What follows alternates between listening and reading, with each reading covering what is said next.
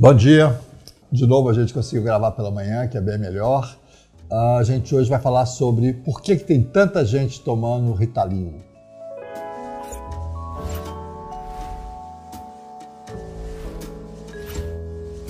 O que, que eu quero discutir hoje é o seguinte. Uh, eu trabalho com déficit de atenção há mais de 30 anos e o que eu tenho visto no consultório é cada vez mais assustador, que é um grupo grande de crianças, por exemplo, meu último paciente dessa manhã era uma criança que até seis meses atrás não tinha nenhum sintoma de déficit de atenção e de repente a mãe traz ele aqui porque ele teve vários acidentes por dificuldade de atenção, ele começou a ir mal na escola pela primeira vez na vida. E o que, é que tinha acontecido? A mãe contou no meio dessa história que ele tinha pedido de Natal é, dinheiro para comprar uns pés de Fortnite porque ele e os colegas da turma dele, que não nenhum deles sabia jogar futebol, e né, as Olimpíadas da escola deles não teve time de futebol da turma desses meninos de 11, 12 anos, porque todos eles jogam Fortnite. Então, esse moço é exatamente o exemplo do que eu quero dizer hoje. O transtorno de déficit de atenção é o seguinte: ele é uma dificuldade das crianças, adolescentes e adultos em controlar a atenção para situações que são desgastantes ou chatas, entre aspas, né? Assim, tipo, prestar atenção no quadro, ter que ler um texto que ele não tem interesse, ter que fazer uma prova que ele não tem interesse. Então, o sistema de atenção dessa pessoa, ele não consegue mantê-lo, mesmo ele sabendo o que precisa naquela situação, certo? Junto com isso, tem dois sintomas que podem vir associados. Um que é muito frequente, que é a impulsividade. E a impulsividade é exatamente aquela coisa de não conseguir ficar parado, de querer ser mais ativo, de não conseguir ficar numa fila, por exemplo, ou de falar coisas que não deve no meio de um grupo social, é que aquilo não vai dar certo, não perceber que não pode falar, né? ou então até perceber, mas não consegue não falar. E o outro sintoma que é a hiperatividade, que é o mais famoso, o mais aparente, né? que é o menino muito agitado, que não consegue ficar parado. Esses sintomas modificam ao longo da idade. Então, ele, por exemplo, os três sintomas são fortes no começo, até os 7, 8 anos, depois isso vai modificando. As meninas têm um perfil mais desatento e mais impulsivo, mas elas controlam melhor. Mas o que é importante para a gente entender é o seguinte: os genes que estão envolvidos na gênese do déficit de atenção, eles são regulados pelo ambiente. Nós temos que entender que muitos genes, principalmente os genes mais sofisticados dos seres humanos, dependem muito do ambiente na sua expressão e na forma que eles vão se organizar ao longo da vida, certo? Os meninos com déficit de atenção, o que tem acontecido hoje é que mais precocemente a gente tem visto crianças com mais dificuldade de atenção, com muito mais impulsividade, com muito mais dificuldade de esperar as coisas acontecerem. Eu já falei isso antes, mas eu quero explicar hoje especificamente com o déficit de atenção. Então a gente está trabalhando basicamente com três artigos que saíram.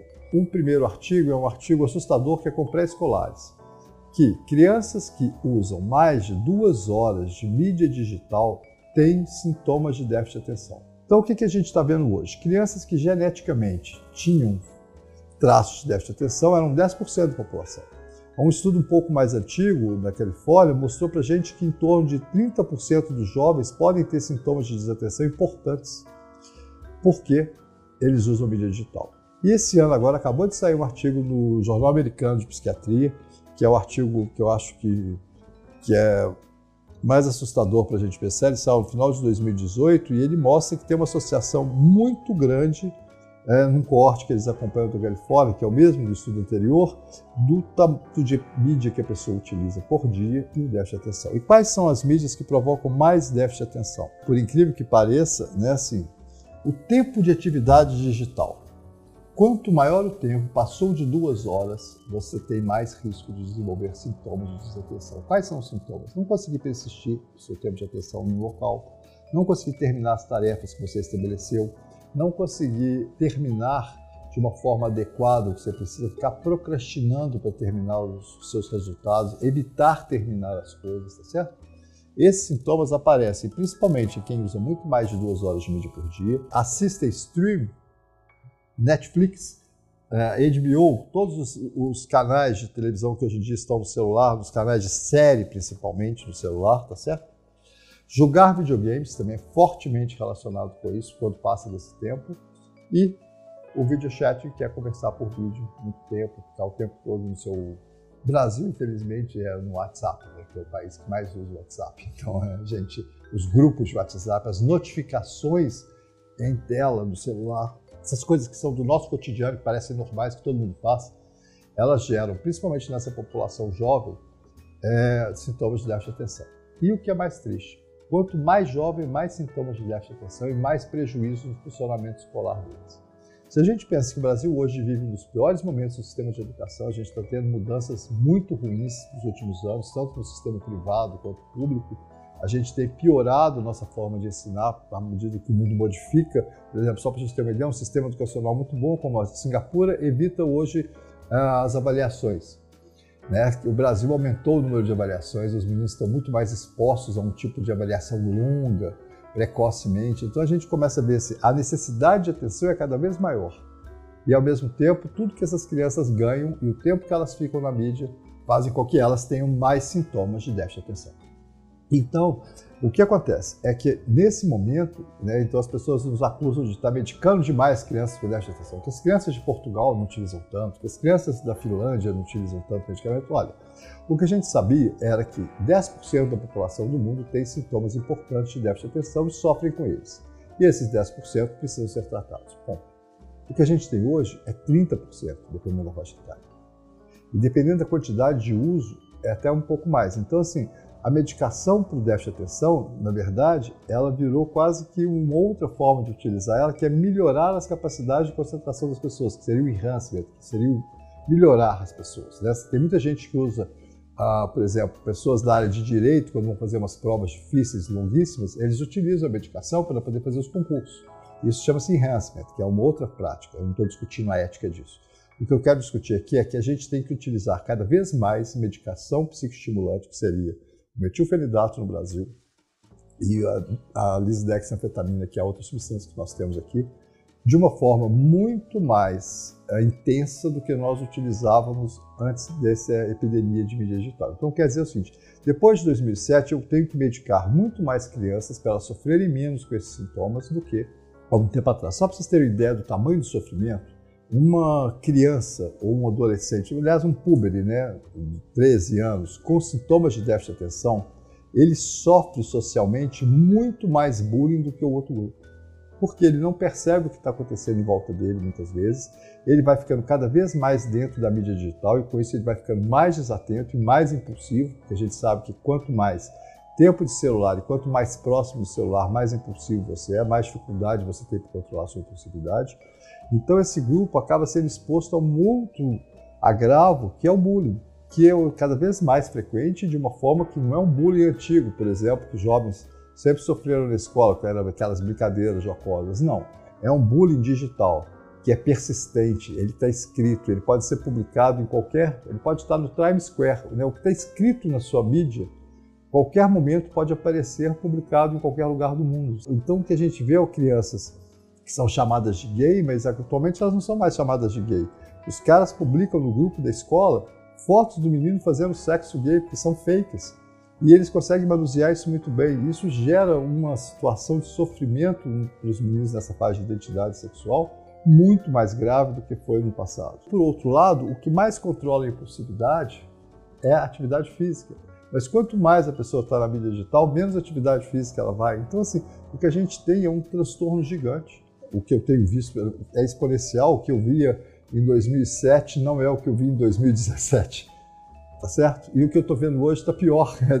A diferença de cada quatro anos, o que me aparece na minha clínica hoje é muito pior. Então, o que a gente tem que pensar é o seguinte: a mídia digital provoca sintomas de déficit de atenção. Então, ah, quando você dá o celular para o seu filho, para o seu neto, lembre-se de que ele vai ter mais dificuldade na escola. Lembre-se que ele vai ter mais dificuldade de atenção. Isso pode não aparecer muito, mas uma hora vai aparecer. Né? Geralmente os meninos aparecem mais cedo, porque o sistema educacional nosso não privilegia a educação do corpo masculino, de uma certa forma. E vamos lembrar sempre disso, gente. Quanto mais tempo você estiver em qualquer mídia digital, seja no celular, seja no iPad, seja no videogame, você tem risco de aumentar os seus sintomas de déficit de atenção e quando você está exposto a um sistema educacional que exige esse tipo de atenção, você vai sofrer muito mais com isso e talvez você tenha que utilizar a medicação para poder sobreviver ao que está acontecendo. Porque as pessoas não tiram a mídia digital. E aí, quando eu ponho a medicação, elas reclamam porque eu estou dando remédio. Mas se eu não der a medicação, o prejuízo ao longo da vida daquela pessoa é muito grande. Só para vocês terem uma ideia, um jovem que sofre repetência, na idade escolar, né, até os 14, até os 16 anos, né, exatamente pela dificuldade de fazer as provas pelo déficit de atenção, ele tem um prejuízo ao longo da vida e uma chance muito grande de sofrer depressão até os 29 anos de idade. Né, porque a, essa bomba, essa, essa, essa repetência que no nosso país é muito frequente para as pessoas, ela gera uma situação de quase um abuso. Por quê? O cara começa a sentir que ele é pior, que ele não tem jeito, que ele estudou e não conseguiu, e na verdade simplesmente ele não tinha atenção suficiente para fazer a prova para a qual ele foi exposto. E ele vai carregar para o resto da vida a sensação de que ele foi incompetente, que ele foi burro, vai aparecer no momento de fazer concurso, no momento de decidir qual é o seu lugar na vida. Então a gente está vivendo uma situação extremamente séria, eu não estou brincando, assim, o que a gente está vendo agora é muito mais grave do que parece. Essa brincadeirinha aqui, até o próprio YouTube que a gente está falando aqui agora, ele também provoca déficit de atenção. A questão é tempo que a gente fica. Quanto menos ficar, melhor. E as crianças mais jovens não deveriam ficar, hipótese alguma. O estudo recente também que eu estou falando dos pré-escolares mostra que as crianças que foram expostas à mídia digital até os 5 anos têm muito mais sintomas de déficit de atenção. E a gente sabe que hoje a gente tem crianças que nascem com o seu iPad para poder já começar a aprender a amamentar com o iPad ligado, né? Parece brincadeira, mas é verdade. E a, só voltando à medicação. As medicações para déficit de atenção, elas têm um estigma gigante, as pessoas adoram falar mal delas, é cheio de fake news no Facebook, principalmente, ou em outras mídias.